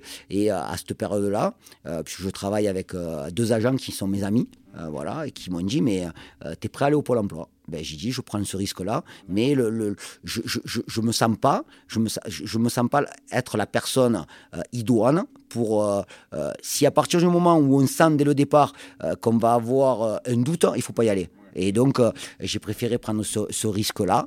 Euh, et c'est vrai que quand Pau, m'appelle, effectivement, euh, il faut savoir que quand Pau m'appelle, je suis en entretien avec un autre club. Euh, voilà, euh, je suis en entretien avec, en région parisienne avec un club. Et pendant l'entretien, euh, mon téléphone sonne deux, trois fois et je ne connais pas le numéro. Et il se trouve qu'à la sortie de l'entretien qui s'était très bien passé, c'est Bernard Laportefray qui m'avait laissé un message. j'étais à la gare de Lyon quand je l'ai appelé, donc j'étais agréablement surpris de, son appel. Et j'ai appelé le président. Et en gros, en quatre minutes. donc tu as été tes gares de Lyon, tu es passé gare Montparnasse pour arriver dans le sud-ouest Non, même pas même pas. Je suis rentré directement à Marseille, mais en gros, on est tombé d'accord très rapidement. Ah Et là, c'est quel euh, juin Début juin C'est le 8 juin. Moi, ce qui, ce qui m'intéresse, tu, dis qu'en quelques minutes, déjà, ça avait l'air d'avoir bien matché. Et quel a été euh, le, le, le, point d'inflexion qui a fait que tu t'es dit, oui, j'ai envie d'être le coach de ce club-là? Alors, la Ligue 2, déjà. Voilà, la Ligue 2. Club de Ligue 2. Euh, club où j'avais un mauvais souvenir en tant qu'adversaire, c'était le match euh, Pau-Nîmes, où Steve Busnard marque 1-0, et c'était quelque part, je crois, l'inauguration officielle de, du Camp. Il y avait feu d'artifice. Oui, oui, j'étais, on était sur le parking. Donc, je, me souviens de la frappe de Steve. Voilà, je me, euh. je me, rappelle très bien. Il faut savoir que euh, mon agent euh, m'avait toujours dit du bien de ce club. Euh, mon ami Richard Goyer, qui est, aussi, qui est adjoint, qui était mon adjoint à Nîmes, qui est aujourd'hui adjoint à Dunkerque, a joué trois saisons ici à l'époque de la montée nationale et il me disait que la région était magnifique, que le club était très bien. Euh, et donc, ça, donc pas mal de drapeaux verts, quoi, de signaux encourageants. Oui, oui, oui. Tu as regardé des matchs du PFC l'année dernière? Ou oui. les deux dernières Alors, il se trouve que j'ai vu j'ai vu le match euh, et ce jour-là, j'ai pas regardé Pau, j'avais regardé Bastia euh, parce qu'il y avait un joueur que je connaissais et que je voulais voir parce que je le trouvais intéressant. Euh, et c'est le jour où, où l'équipe, ouais, où l'équipe mène 1-0 et derrière il y, a, une deuxième mi-temps. Mais ce jour-là, Bastia, je pense qu'il pouvait tirer de n'importe quel coin du terrain, il marquait. Donc j'avais vu ce match-là. Ce qu'ils ont fait plus ou moins. Ouais, voilà. J'ai suivi bien entendu la dernière journée de championnat parce que je, je, me tenais au fait de la Ligue 2 puisque nous le national on a fini le 26 mai et le championnat de Ligue 2 a fini le 2 ou 3 juin. Donc il y avait une journée. Et donc j'ai regardé cette journée de championnat. Et j'ai, ouais, c'est difficile, hein, c'est difficile, mais euh, quand, quand, quand la quand à la sortie, euh, c'est la satisfaction, mais c'est un gros soulagement. C'est plus du soulagement que de la joie, quoi. C'est ça qui est paradoxal. Voilà, c'est ça. Donc euh, finalement, voilà, le fait que ça soit le POFC un club estampillé Ligue 2, le challenge sportif, c'est ça qui t'a tout de suite. La, la, volonté, et, surtout, je, ne, vous me prenez pas sur mes propos euh, par rapport au Nîmes olympique. J'avais le sentiment euh, à Pau que j'arrivais dans un club qui était en, pleine évolution et en pleine, avec la volonté, cette ambition de construire. Euh, de la formation, le nouveau stade, le Camp, une énergie positive, alors que à mon arrivée à Nîmes, j'avais le sentiment d'arriver dans un club euh, qui était dans la déprime totale. Quoi. La, la, la relation président-supporter, la relation association euh. Euh, j'ai le souvenir que la première chose que me dit le président, c'est coach, n'allez pas voir la réserve, on s'en fout des jeunes. Donc, ça, m'avait interpellé, quoi. Ça m'avait interpellé. Et voilà, donc ça a été, ça a été à ce moment-là très, très complexe. mais j'étais très heureux d'arriver à Nîmes. voilà, comme été très heureux d'arriver à Pau. Mais je sentais les énergies qui étaient quand même différentes. C'est encourageant. T'es agréablement surpris du, de l'état du club? Oui, alors euh, après. Surpris, c'est peut-être pas surpris. Peut-être que tu le savais déjà en venant, en signant. Et puis... Oui, la, la, la volonté de, de, de, construire, la volonté euh, de s'émanciper. Alors l'émancipation, c'est toujours euh, difficile hein, parce que on a toujours, il y a toujours des, des personnes. mais là, je vise personne, hein, mais il y a toujours des personnes qui veulent rester tel, qu'il, tel que c'est. L'évolution fait, fait peur de par peut-être le sentiment de ne pas avoir les compétences pour aller un peu plus haut dans le monde pro. Euh, puis il faut euh, euh, le, club de Pau, c'est vrai qu'il se définit comme un club familial. Et puis de notre côté, le côté famille, c'est un peu l'opposé du monde professionnel tel qu'il est. Et donc il faut trouver cette alchimie de garder des valeurs que peut avoir ce club-là, cette région-là, parce que je parle de club, mais je parle aussi de région. les clubs sportifs qui, qui, sont dans cette région, c'est quand même, vous vous en apercevez pas, mais c'est quand même exceptionnel d'avoir, voilà, des clubs de tel niveau dans plusieurs discipline. Surtout que le foot, c'est pas le sport numéro un. J'ai bien compris. j'ai bien que je m'en suis aperçu. Non, non, je me suis, ah, je m'en suis aperçu. Et puis euh, euh, cette, cette, volonté de, d'évoluer, eh ben, effectivement, il y a des choix qui, qui, doivent être faits par la direction, par le président. Euh, je sais très bien que les gens qui ont quitté le club, ça n'a pas été aussi évident pour le président parce que il a, il a, il a noué des liens pendant des années et des années. Il y avait une espèce de défiance vis-à-vis de lui par rapport aux choix qu'il pouvait faire. et puis on sent toujours qu'il y a des euh, y, a des courants, voilà, il y a des courants, mais quand on est entraîneur, la seule chose qui compte, c'est le vestiaire, les joueurs et ce qui se passe. Après, ce qui se passe à côté, on en prend compte.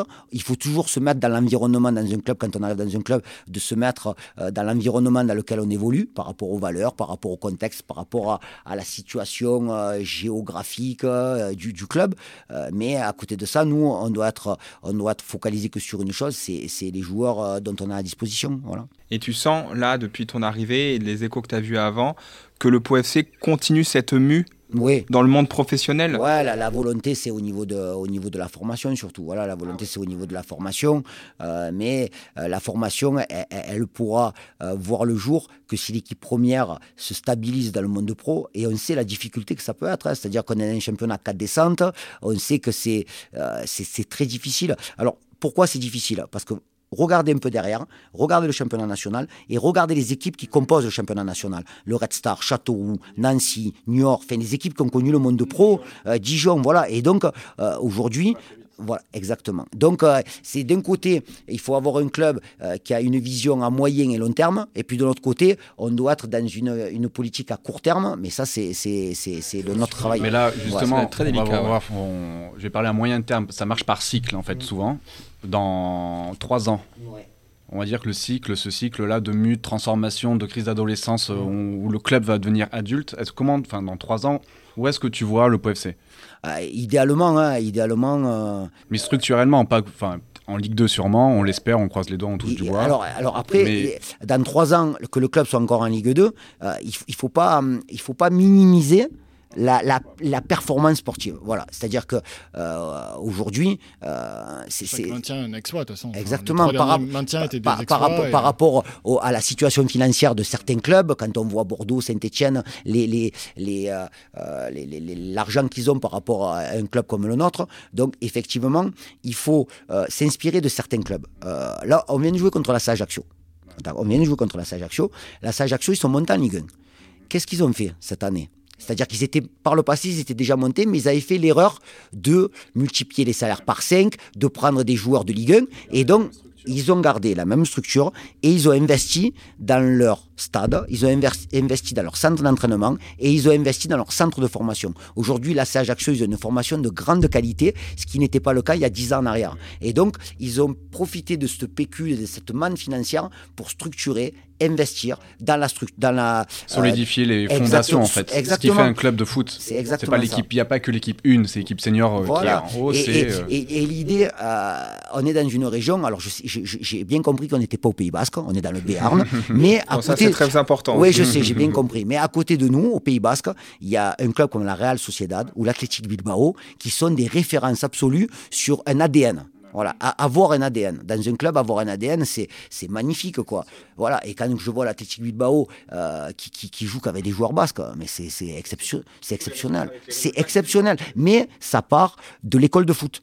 Ça part de l'école de foot, de la préformation, de la formation. Et ce modèle sportif et économique, des clubs modestes doivent s'en inspirer. Euh, de par les valeurs, de par l'identification, euh, il faut s'inspirer de ces clubs-là. Parce qu'aujourd'hui, euh, dans trois ans, on parle du, du POFC dans trois ans, donc je ne suis pas Madame Irma, je ne peux pas savoir comment sera le club, mais idéalement, il y aura deux terrains supplémentaires ici. Il y aura un bâtiment ici avec les gamins qui dorment ici et qui sont scolarisés ici. Euh, il y aura euh, un bâtiment pro euh, qui aura monté peut-être d'un étage ou qui aura une aile supplémentaire.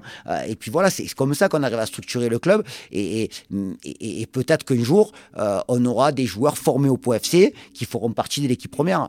ça, c'est dans l'idéal. Si on, si on revient au quotidien, ça va être quelles vont être pour toi les, urgences? Tu as beaucoup parlé du terrain d'entraînement qui était euh, en mauvais état. Ouais. C'est celui-ci, hein, celui qui est derrière. Mmh, On va dire que sur la fin de saison, pour toi, c'est l'investissement principal, il doit être euh, là? Oui, alors après, euh, dans, ouais, non, dans, un monde idéal, le terrain d'entraînement, c'est quelque chose d'important. Aujourd'hui, les jardiniers qui s'occupent du terrain, ils font leur maximum. Mais après, ils ne peuvent pas faire de miracle. C'est-à-dire que le sol fait que le terrain, il supporte mal la charge de travail. Et dans l'idéal, un club de Ligue 2 qui s'entraîne 6 à 7 fois par semaine, c'est bien de pouvoir alterner d'avoir deux terrains tout simplement. Donc l'utilisation peut-être du Newstocam qui est un terrain hybride. Alors là, cet été, il a eu une maladie, on n'a pas pu l'utiliser. Mais l'idée, c'est de faire souffler celui-là pour pouvoir utiliser. Voilà. Mais pareil pour nos jeunes. Pareil pour nos jeunes. Là, cette semaine, on a le, club qui organise des stages et je trouve ça très bien. Euh, donc, la réserve, ils doivent adapter leurs horaires d'entraînement parce qu'on a le synthétique. Et euh, euh, dans l'idéal, avoir plus de terrain, ça reste quand même le, le, nerf de la guerre. Quoi. Des ballons et des, terrains. Quoi, Il y a la place. Ouais, exactement. Exactement. Mais c'est de l'investissement et euh, il faut avoir du soutien. Et puis on parle de, euh, de, de, de, cette ville euh, qui a des, où il y a des clubs de haut niveau et donc il faut, il faut satisfaire tout le monde. Voilà. Mais on peut tous vivre ensemble. Ouais, ouais. Bah après, ça, ça peut être de l'utopie de temps en temps, mais on peut tous vivre ensemble. Ouais, ouais, bien, complètement. Et la région, les valeurs, enfin là on parle de valeurs. Pour moi, c'est difficile de définir des valeurs d'une région. Mais est-ce que ton intégration dans le Béarn, est-ce que la région, comment ça se passe? Je trouve la région. Euh, alors, pour, être honnête avec vous, j'ai découvert la région pendant la semaine internationale, hein, parce qu'il y a ma fille qui m'a rendu visite, et donc euh, ça m'a permis d'aller dans le centre-ville de Pau. Ça m'a permis d'aller au Pays Basque, même si je ne devrais pas le dire, mais je suis allé au Pays Basque. on, y va tous. Hein, hein. ça m'a permis de découvrir une ville très dynamique, une, une jolie ville. Euh, j'ai eu euh, l'agréable surprise de voir une exposition euh, Banksy, voilà, magnifique. je ne pensais pas voir Banksy à Pau, mais je, l'ai vu, donc j'étais très, non, très heureux. Je trouve la ville très bien, je trouve la région magnifique. tu te sens bien ici ah, C'est-à-dire au-delà du football, quoi, parce Alors après, il faut toujours mettre un bémol. je me sens très bien ici. il y fait bon vivre, mais que je sois à Pau, que je sois dans n'importe quelle, dans n'importe quelle région, dans n'importe quel club, on se sent bien quand on gagne. Voilà. c'est, alors c'est bien que j'ai pu découvrir la, région la semaine internationale vu qu'il n'y avait pas de match, mais c'est, super beau. Mais je, pense que quand on est d'une ville ou d'une région, on ne prend pas conscience de, l'endroit dans lequel on vit. Mais vous, vous êtes privilégié ici, hein, vraiment, parce que c'est assez calme, c'est à échelle humaine. Alors peut-être je dis ça parce que j'ai 50 ans. Euh, moi, en tant que Marseillais, quand je vais à Marseille, au bout de 4 jours, je prends du doliprane, quoi, parce que ça va vite. Même un Marseillais dit ça. Donc un Marseillais de Marseille, même lui, il a mal à la tête. Alors je ne veux pas être euh, médisant vis-à-vis de ma ville d'origine. C'est une ville qui est passionnante et je suis passionné par ma ville. Mais dans la passion, il y a deux sentiments l'amour et la haine. Voilà. Et donc les sentiments, ces sentiments-là se superposent à une vitesse euh, grand V. Voilà.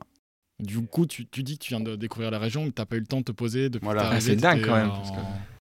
C'est mon habitude. Hein. C'est mon habitude de. un gros bosseur euh, C'est pas que je suis un gros bosseur. Je suis, je suis un entraîneur qui travaille, euh, mais j'ai du mal à décrocher. Mais c'est un défaut. Hein. C'est un défaut. C'est-à-dire ta femme, ta fille, peut-être te le disent souvent euh, Elles ont arrêté de me le dire. Hein c'est fini. Elles ont fait, elles ont pris parti de, de, me laisser, euh, de me laisser dans, euh, dans, ma vie d'entraîneur. C'est une vie qui est pas facile. Hein. Euh, voilà, pour, pour, pour, pour ses proches, je suis seul ici. Voilà, ma ah femme travaille. Tu, es tout seul à ma, ma femme travaille puisqu'elle est prof de danse. Donc j'ai la chance d'avoir une femme qui est passionnée par son métier, puisque elle, c'est la danse.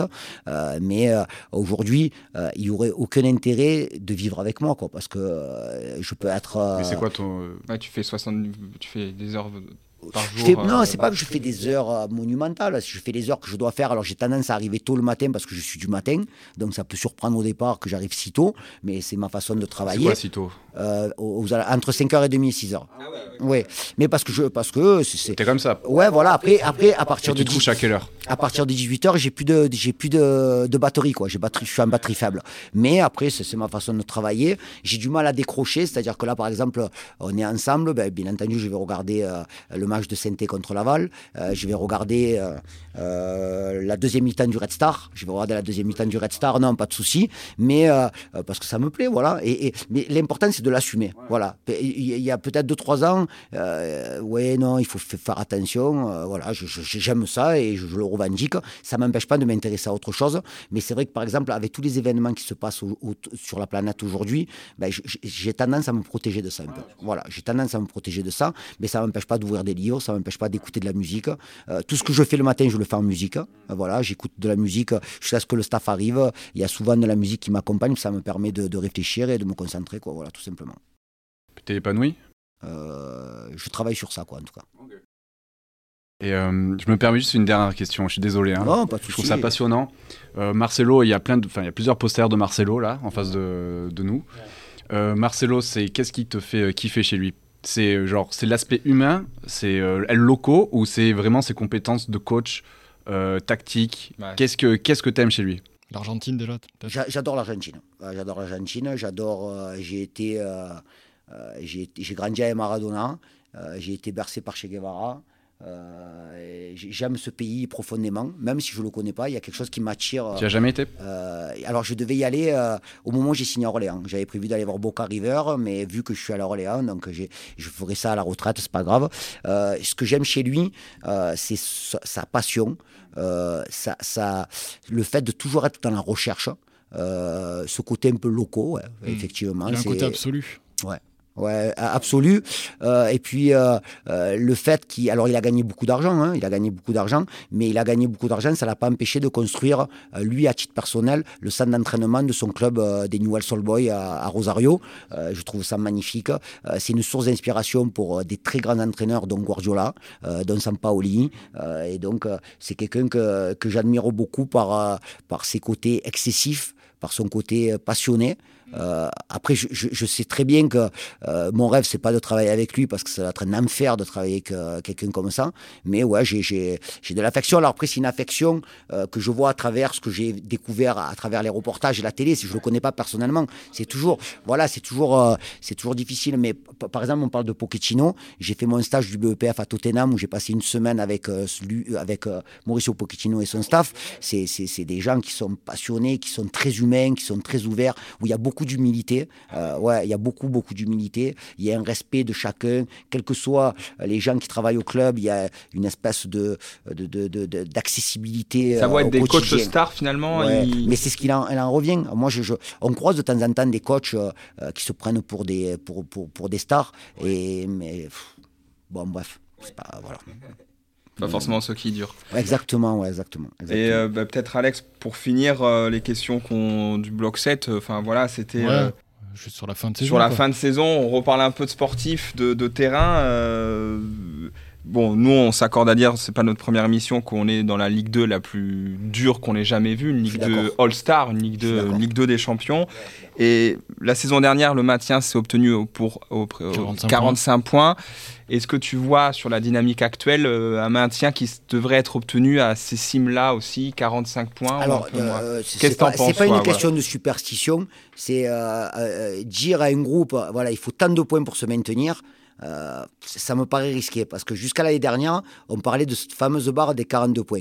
Et donc, inconsciemment, les équipes qui sont arrivées à un moment donné à 42 points, ils ont peut-être un peu relâché. Et on s'est aperçu que lors de la dernière journée, Catastrophe. Ouais, d'un coup, euh, euh, Rodez, Pau, Annecy, euh, des, des clubs qui, qui, qui, qui, avaient pratiquement le obtenu le maintien, ils se sont retrouvés dans une, dans une situation difficile. Donc moi, j'ai- j'aime l'idée de, de parler de dizaines de points. Voilà, une fois qu'on a passé la barre des 10, l'idée c'est de passer la barre des 20, et ainsi de suite. Cette idée-là me, euh, me plaît. Après, euh, après c'est, il y a tellement de, d'ingrédients dans une saison ou de, ou de, ou de, de choses qu'on n'arrive pas à maîtriser, de spirales, de, de, de, de, réussite, de, de chance, de tout ce qu'on veut, euh, qu'il faut, il faut croquer dedans. Quoi. Voilà, chaque match. Et ma frustration du match d'Ajaccio, c'est qu'on a, on a le sentiment d'avoir joué mais sans jouer. Voilà, c'est, insupportable. C'est une frustration. c'est insupportable. insupportable. de ne pas avoir livré le match finalement. Ouais, voilà, de, de, d'être passé à côté totalement dans tous les domaines. On aurait pu perdre, mais on aurait pu euh, être dans le combat, être dans euh, l'engagement. Ouais, exactement. Alors il faut pas être dans l'excès. C'est-à-dire, si on avait pris quatre cartons rouges, j'aurais pas été satisfait aussi. Mais là, ça a été euh, plat. en même temps, dans, dans, une saison, tu as toujours des matchs comme ça. Oui, oui, non, et du coup, comment tu les gères après? Ben Là, on est lundi. Comment tu. Ils ont dû courir euh, cet après-midi 15h30. il y a dû y avoir des tours de terrain, non Comment tu essaies d'en faire un levier pour le prochain match Je me suis adressé brièvement au groupe cet après-midi. On aura une petite discussion euh, demain matin euh, avec, avec de la vidéo. Mais bon, voilà, après. sur le match d'Ajaccio, on fait une première mi-temps catastrophique. et la première chose que j'ai envie quand je rentre au vestiaire, c'est de m'énerver. Vraiment. Euh, je l'ai fait, euh, je l'ai déjà fait ici. Euh, et puis je me dis, mais non, on, va faire confiance à, cette équipe-là, à ce groupe-là. Et je leur dis, les gars, qu'est-ce qu'on fait là? Et donc tous, tu les as responsabilisés en fait. on, fait n'importe quoi. Ils étaient conscients de ça. Mais après, il y a des moments où, où le sportif, ben, il, manque un contrôle et il arrive, on n'arrive pas à l'expliquer. Il y a des choses qu'on n'arrive pas. Alors peut-être que j'aurais, peut-être qu'avec le recul, en, perdant de zéro, j'aurais mieux fait de crier. Peut-être que ça aurait peut-être euh, apporté autre chose. Mais après, il n'y a pas de recette. Quoi. Il n'y a pas de recette. Et euh, il, faut, euh, il faut faire confiance à ses joueurs, à son groupe. je fais partie des entraîneurs qui pensent qu'il faut aimer son groupe, aimer ses joueurs. J'aime, par-dessus tout le joueur de football. Voilà, euh, quel que soit son parcours, quel que soit son caractère, quelles que soient les relations que je peux avoir avec lui. Il y a des joueurs avec qui ça a frité, il y a des joueurs avec qui je reste en contact, mais euh, euh, il faut jamais oublier que l'intérêt suprême, c'est l'intérêt de l'équipe. Voilà. C'est l'intérêt du club, mais moi en tant qu'entraîneur, c'est l'intérêt de l'équipe et du groupe. Et quelle que soit la fête qu'on peut avoir pour certains joueurs, il y a des joueurs qui ne jouent pas pour qui euh, j'ai beaucoup de considération sur le plan humain. Hmm. on y revient, on y revient. Oui, bien sûr, bien sûr, bien sûr. Mais il faut faire la part des choses et faire en sorte que, la, euh, que, que l'équipe elle fonctionne le mieux possible sur le plan collectif. Et tu nous disais pour débuter, malheureusement on est 9 tu t'es fixé un objectif personnel de... Non, non, très sincèrement, non. Ouais, le maintien, c'est. Ouais, à partir du moment où un président, euh, dans sa première discussion, dire cette année, l'objectif c'est de se maintenir, euh, je serais complètement euh, incohérent avec moi-même de dire j'aimerais qu'on finisse dans le top 5 il y a ce qu'on aime et ce qui est réalisable. Maintenant, euh, on a fait 11 matchs, on a fait des bons matchs, on a fait des mauvais matchs, euh, mais l'idée c'est d'être régulier dans la performance. C'est toujours difficile d'être régulier dans la performance, donc faisons en sorte euh, d'avancer et on est conscient que c'est un championnat très difficile. On va avoir une équipe de grande qualité samedi au Camp avec Grenoble qui est invaincue, voilà, qui, qui fait un début de saison de grande qualité. Eh ben, il faudra mettre des ingrédients supplémentaires et ce supplément d'âme qui nous a manqué en Corse. Euh, est-ce que tu es surpris du niveau de certaines équipes? Je pense à Rodez, Laval. Euh, non. Ça te surprend Chaque année, il y a des équipes qui sont dans, le flot. Mhm. Voilà, euh, ce flot, il peut durer quelques temps, quelques semaines, quelques mois. De temps en temps, il dure une saison entière. Le Havre, l'année dernière, ils ont marché sur l'eau. Et, et, pourtant, au départ, c'était pas forcément l'équipe qu'on attendait. mais non, ça ne me surprend pas. Ça me surprend pas. C'est le foot. Ouais, exactement. exactement. C'est ce qui rend champion. petites équipes, en fait. Parce que si on regarde QRM, par exemple, qui est 19e, je crois encore ça reste une équipe qui est euh, très costaud. Les hommes forts aujourd'hui de Laval, c'est des garçons, euh, il y en a deux avec qui je travaillais, c'est Malik Chokunte et Thibaut Vargas. Euh, ces joueurs-là, ils ont connu une saison très difficile. Je peux vous dire qu'ils se sont fait casser du sucre pendant que j'étais entraîneur de Nîmes. On a mal parlé d'eux. Je trouvais ça très, vraiment très injuste. Et aujourd'hui, je suis à la rigueur, je suis très content pour eux parce que je, suis persuadé qu'au-delà d'être des très bons joueurs, c'est des très, très bons garçons. Eux, c'est des hommes de valeur et je, je suis content pour eux. Mais Maintenant, je suis content pour eux, mais j'ai envie de les tamponner quand on va jouer contre eux. c'est ce qui rend ce championnat si beau, c'est qu'il y a plein de super équipes, plein de belles trajectoires mmh. et des très bons joueurs de foot tous les week-ends. Il y a des stades que tu n'as pas fait encore en tant que coach. Saint-Etienne, est-ce que tu as déjà joué au Chaudron Tu as joué à Bordeaux au stade J'ai joué à, oui, à, Matmut Atlantique. le, mon plus vous souvenir, c'est Bollard, je ne vais pas être original, mais Bollard, oui. Le, le, stade où j'ai pas joué encore, où j'aimerais jouer, il est à Marseille. Mmh. Non, mais la Coupe de France. voilà. C'est parti, on pour, prend les pour finir là-dessus, la Coupe de France, c'est un objectif ou c'est euh, tu restes quand même focus sur la Ligue 2 Non, non, l'objectif c'est de se maintenir en Ligue 2. Euh, la Coupe de France, c'est euh, une aventure qu'on peut rendre exceptionnelle. Voilà. Mais Tu veux en profiter pour donner tant de jeu aux jeunes aussi, par exemple ou je ne sais pas, encore, ça je ne Ouais. me suis pas posé la question. Euh, déjà, peut-être donner du temps de jeu à Mehdi Janin, notre deuxième gardien, déjà dans un premier temps. Mais après, euh, je ne sais pas, euh, on rentre, euh, on rentre à la fin octobre, si je dis pas de Oui, bêtises. dans deux semaines, je crois. Ouais, après, les- on a quatre matchs, on avait quatre matchs, on a joué à Ajaccio, il nous reste trois matchs de championnat. Après, on verra pour la Coupe de France. Bah, écoute, merci beaucoup. Merci Nicolas. beaucoup, Merci à coach. vous. hein, super. Merci Dernière à vous. question, Oui, pas de souci, pas de C'est. Nico Ouzaï ou Ousaï? Usaï. Uzaï. Uzaï. Uzaï. Ça vient pas du Pays Basque, ça vient de Sardaigne. Ok. Voilà. Donc Nicolas, ça. ouais, c'est vrai, t'as raison. Nicolas Ouais. Usaï. Ouais, c'est Usaï. ça, c'est ça, c'est ça, c'est ça. Bon, Ouais, merci à vous. merci beaucoup. Merci, Merci. coach. À bientôt, au revoir. Bonne semaine. Et je vous remercie une nouvelle fois d'avoir écouté ce nouvel épisode de 1959. Vous pouvez nous retrouver sur Spotify, YouTube, Apple, Amazon et les principales plateformes. Je vous invite aussi à vous rendre sur le site 1959.football pour suivre l'actu du club, lire nos articles, consulter les fiches de match et plein d'autres stats. On se retrouve le mois prochain, à très vite et allez pour FC